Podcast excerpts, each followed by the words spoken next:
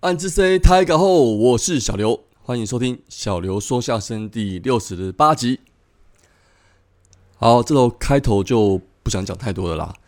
那其实我录音的时候已经打完十七号这场对统一的比赛啦，那也输了，所以基本上哦，不管我们是要拿下下半季冠军，或是是全年战绩第一，都不可能的啦。今年还想保住三连霸的机会呢，就只能够靠年度战绩排名前三的这个选项了啦。那基本上也就是我们跟乐天桃园的竞争，十八号就要开始的四点战后，就会决定了一切了。好，那目前在全年战绩上呢，远队是五十七胜五十三败四和，哈，兄弟是五十五胜五十四败五和。那原队目前领先兄弟是一点五场啦。诶，那我不会说这四场全赢就好啦，想那么多干嘛？我也是很想啊，可是有这么简单吗？所以呢，还是来讲一下接下来可能会遇到的战局吼。好啦，第一啦，倘若真的是市场就可以全赢原队的话吼，那就不需要忍住啦，那就是不管其他的战局是怎么演变吼，兄弟就可以笃定前进的季后赛啦。那第二啊，如果对原队是三胜一败啊，那就还要原队最后的两场比赛啊，对悍将的比赛中呢输掉其中一场，那兄弟最后一场后也要赢统一啦。才会由兄弟取得季后赛门票，所以基本上后没有先拿到队员队的三胜，那就是明年见的啦。在这种情况下，我先讲啦，我没有奢望看到什么轰轰烈烈、燃烧生命的比赛后，只希望球员们全力以赴、认真以对的取得胜利。真的，唯有相信奇迹，才能创造奇迹了。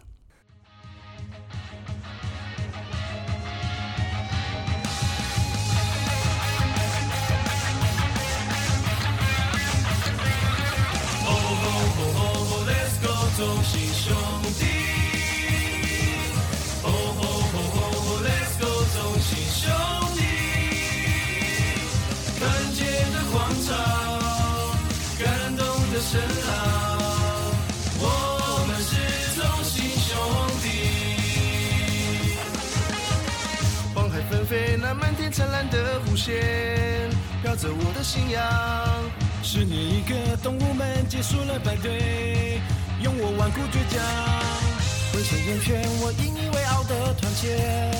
你我兄弟日常，肩并着肩，新的荣耀传奇故事我们来写。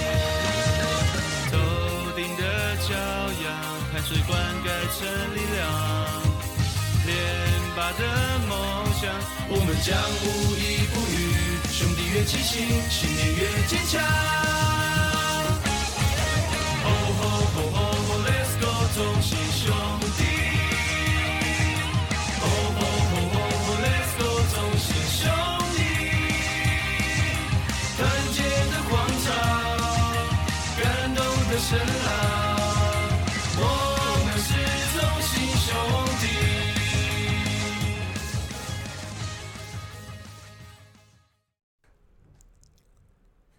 好了，还是来回到我们上礼拜三场的战报啦。首先是十月十二号礼拜四啊，这场是洲际棒棒球场对战富邦悍将，是一比零获胜。单场 MVP 是拿下胜投的德保拉，败投是江国豪，进场人数是五千三百六十一人。哦，这两支金控球队哦，最近的平打状况哦，真的是可以说是难兄难弟啦。这场打成的投手战好像也不太意外吼。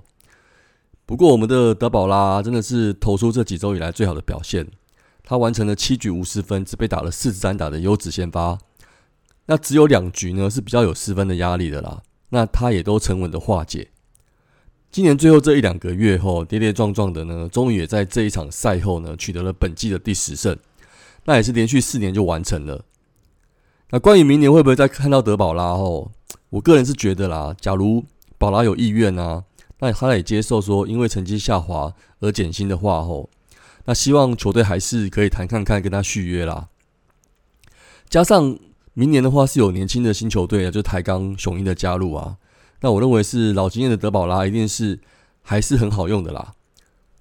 好，那接着看到这场的攻击后，我只能说我们的兄弟们啊，真的还是要加把劲哦。那整场呢也是打了六支安打，包含只有一支二连安打的长打。不过这场后在选球上面算是有点耐心啊，选到了六次保送。唯一的一分呢，还是靠着满垒的情况下保送挤回来的。好，最后小黑吴俊伟啊，九局上来就守城完成了救援成功，这是他今年的第五十九场出赛后，那也就早就已经破了他自己的单季最多出赛数了。啊，剩下比赛又那么关键，要再往上推升，绝对是可以预见的。好了，我跟各位一样很担心他明年会不会又要还债了啦。不过后，我鼓励一下各位好了啦。最近他的任务解位置哦，已经朝了终结者这个部分去走了啦。那我想明年可能会正式接棒我们的球队终结者吧。那以现在棒球牛棚胜利组跟落后组分工这么明确之下后，我个人是觉得胜利组里面终结者上场的时机可能又比中继投手还要少啦。所以明年如果小黑接到这个任务的话，说不定会比较不骚吧。诶，我我看也只能先降阿 Q 了哦。十月十四号礼拜六啊，这场比赛是零比三落败了。那单场 MVP 是拿下胜投的恩利，那败投是马格文，进场人数是一万零一百二十八人。好，这场双方先发羊头啊，算是本季的打到最后的初次碰头啦。那对方对方恩利怎么样，我就不多说了。那那就来看看我们的马格文吼。上一场初赛啊，可能是下雨真的对他的投球有影响吧。那我是觉得马格文的决胜那颗滑球真是蛮杀的，但是他的因为直球速球速不够快啊，通常就是搭配来吊球的啦。不过今天一个吊不够高的速球啊，就被王拔王胜伟逮到。那两分炮一棒过墙啊，也成为了胜利打点。那七局再失一分啊，也是偏高的势头球就被打啦。不过这次我是觉得单纯就是到体力临界点的啦。那整体来说，吼马格文投的相当不错啦。那接着花东铁人江忠诚接手完成任务，也要给予鼓励哦。那攻击一方面呢是一分未得，不过不是完全打不到恩利啦。那开场一二局哦，其实得分机会很大啦，尤其首局的詹子贤啊，在二三的有人无人出局，但是打击，那一个内野飞球啊，眼看就要成为界外了，那就被范国成跳起来处理的美记接杀，哦，这是整场的关键呐。那另外第二局一开始呢，有两人上垒，但是这次就没有做战术的推进，也失去先得分的契机。不过这局的结果啊，我倒认为说吼，我们要去说为什么这局就不下战术呢？其实是蛮马后炮的啦。那比赛才刚开始，难得恰总没那么保守，好像该要开心吧，对不对？好了，最最后本队整场呢只有零星的四支安打，那以输球也结束了今年本队在青庄的最后一场比赛啦。上礼拜天呢，十月十五来到洲际棒球场，也是对上富邦悍将，这场是四比一获胜。那单场 MVP 是拿下胜投的艾斯特，败投是肯特，进场人数是七千一百八十九人。张仁伟后这场有出现他生涯第一次三连安打哦。好，回到洲际主场啊，满血的艾斯特就回归了艾斯特的本色哦。那本场成绩呢是七局七 K 零四分的超优质成绩啊。不过这场最值得一提的，一定是那个故意投手犯规的 case 啦。那我相信绝对是各大影音自媒体的热门素材啦。诶，这个很多人说哦，大联盟比赛就已经蛮常见了。不过我承认啦，我真的是第一次看到了。那也不怕大家笑吼，那就真的是长知识了。以前的观念啊，是说吼跑者如果在三垒跟在二垒啊，虽然都是得点圈，但还是有差别啦。所以要尽量阻止跑者前进垒包。那这是艾斯特吼，明显就是很故意啊！而且有趣的是啊，裁判发现后判他他投手犯规的时候，他还在微笑点点头。诶，后来知道他的用意是跑者在二垒对他来说是有些球路不能用了，再加上他相信捕手的挡球能力，所以才有这个想法。而且近期的 NLB 的季后赛才刚出现过后，所以就大胆的使用，也收到了效果。我是觉得好像也可以问我们家我们家的王哥哥，当时他知不知道？埃斯特的这个想法啊，如果是教练团有受益或者是开绿灯的话，那谁说我们家教练团是土鸡教练团呢？观念还蛮新的啊。好了，只能说艾斯特 Eric Trout 的球商真是蛮不错的啦。果然名字叫 Eric 的没有一个是霸咖。好，拍摄我自嗨了一下哦。题外话啦，就我儿子刚好也是叫做 Eric 啊，但是他是因为巧莲智巧五的关系才取这名字的啦吼。好，回到这场。今天打击还算是有效率跟捧场啦。那面对肯特呢，算是有些突破。右打的昆宇啊，安排在首棒，这场也刚好打下了胜利打点。所以赢球还是要正面鼓励一下教练团吧。好了，最后呢，我们先来看一下，在二军的例行赛的赛事也结束了啦。我们来看一下，我们有没有一些球员得到一些个人奖项呢？打击方面吼，黄俊麟的部分呢，他以三乘三七打击率就排行第一了。官网上我是看到是这样是写是三乘三七啦，是小赢富邦的董子人零点零零一然后，但是新闻没有特别注记，没关系啊，反正他就是打的不错嘛吼。那他的 OPS 零点八七五啊，那接近零点九呢，就代表在二军打出了蛮蛮好的攻击能力值了吼。啊，接着还有表现不错的是拿下二军例行赛盗垒王的刘桂元啊，哎，不过君临跟桂元啊，去年还一度被我们放在六十人名单外，后来还才再签回来的，可能是这个原因吧。吼，我相信也更激发他们想要有好表现啊。